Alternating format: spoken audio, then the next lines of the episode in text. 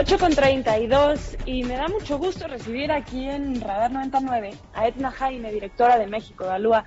Edna, ¿cómo estás? Te saluda Alexia Guindi. Ay, Alexia, me da mucho gusto saludarte. Muy buenos días. Ay, a mí también. Muy buenos días. Qué gusto tenerte aquí. Y sobre todo para que nos platiques de este tema interesante, de lo que va a ser la quinta edición del Foro de París sobre la paz. Platícanos en qué va a consistir, cómo se ven los proyectos que van a tener. Todo eso. ¿Sí? Alexia, mira, eh, este es un, un espacio muy bonito eh, porque siento que se piensa en el futuro. Las, las agendas emergentes, los temas emergentes se discuten ahí.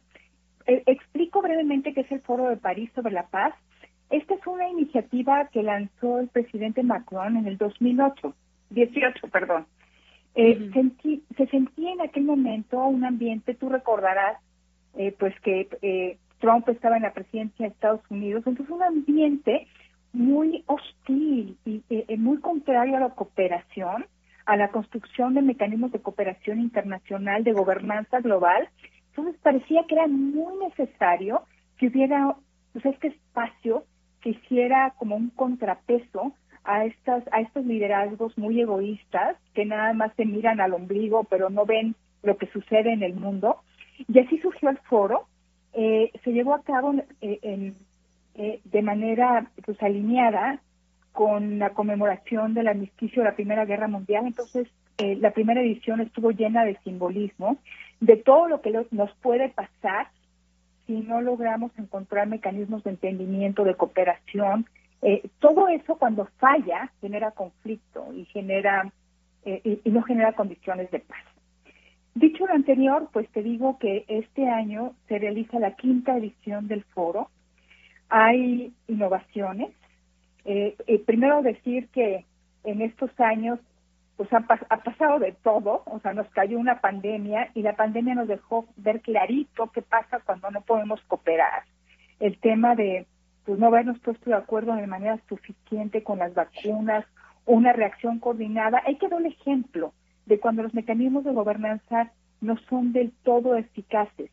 Y bueno, ahora tenemos la guerra de Ucrania, eh, pues que va a estar presente en toda esta quinta edición. Eh, el foro eh, convoca pues a jefes de Estado, pero también a organismos internacionales, pero es muy importante el papel que le da a la sociedad civil. A mí es lo que más me gusta del foro porque no es uno más donde se juntan los jefes de, Estado, sacan, sacan una declaratoria de algo. Este es un proceso más vivo porque convoca a las organizaciones de sociedad civil a presentar proyectos.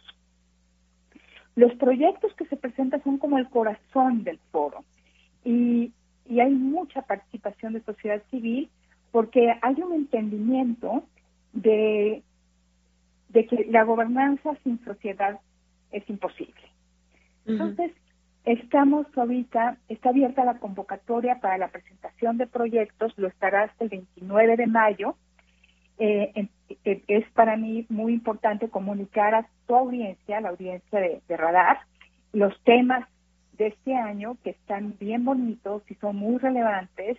Uno es involucrar a la sociedad civil en la resolución de conflictos, proteger a los civiles en tiempo de guerra, los efectos sociales de la lucha contra el cambio climático, protección de los derechos de los pueblos indígenas, eh, hacer que la economía digital funcione para el empoderamiento económico de las mujeres, desarrollo de políticas exteriores feministas, protección del entorno orbital de la Tierra. No, no me quiero, son varios temas. Nada más abrí, mencioné algunos para, para pues, ver, abrir el apetito de quienes están interesados en estos temas, decirles que pueden consultar la página del Foro de París sobre la Paz. Ahí están los temas completos eh, vienen las bases de la convocatoria, eh, la forma de registro, todos los detalles que deben ser conocidos por quien esté interesado y, y ojalá que se animen. En este país hay mucha organización civil, iniciativas interesantísimas que ojalá que eh, encuentren interés en presentarse en este foro. Y Edna, en ese, eh, ¿Cualquiera puede presentar una iniciativa o un proyecto en este foro o hay ciertos requisitos? Mira, eh, Alexia, es preferible que sean organizaciones en lugar de personas en lo individual, eh, pero puede ser sociedad civil, pero pueden también ser proyectos gubernamentales. Yo sé que a escala local hay, se están haciendo cosas innovadoras, también ellos podrían, organizaciones internacionales, fundaciones, pues cualquier actor de la gobernanza global. Eh, verán que en la convocatoria vienen algunos criterios que, que, eh, que, son deseables. Es mejor que sea un proyecto que ya esté en una fase de implementación a, a solamente una idea.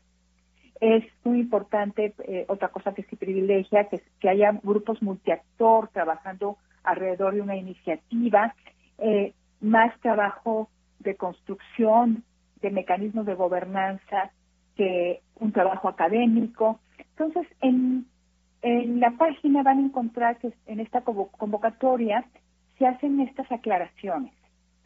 Eh, de todas maneras, sí, sí, sí, adelante. vamos a tener una sesión informativa el próximo martes 3 de mayo a las 11 de la mañana.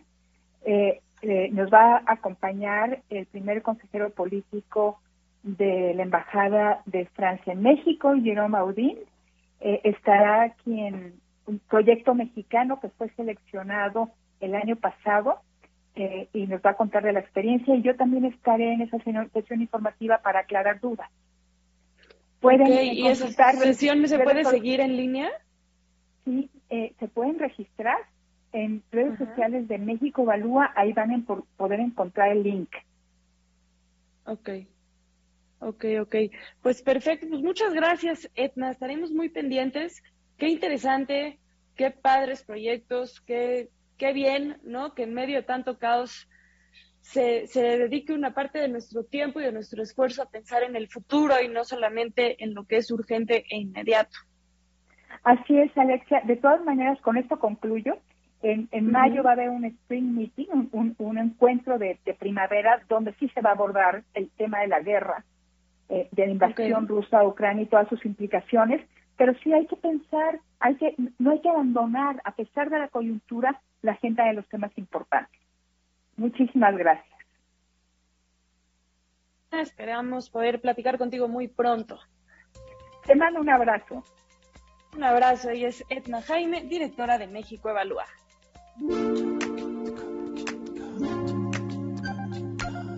Vamos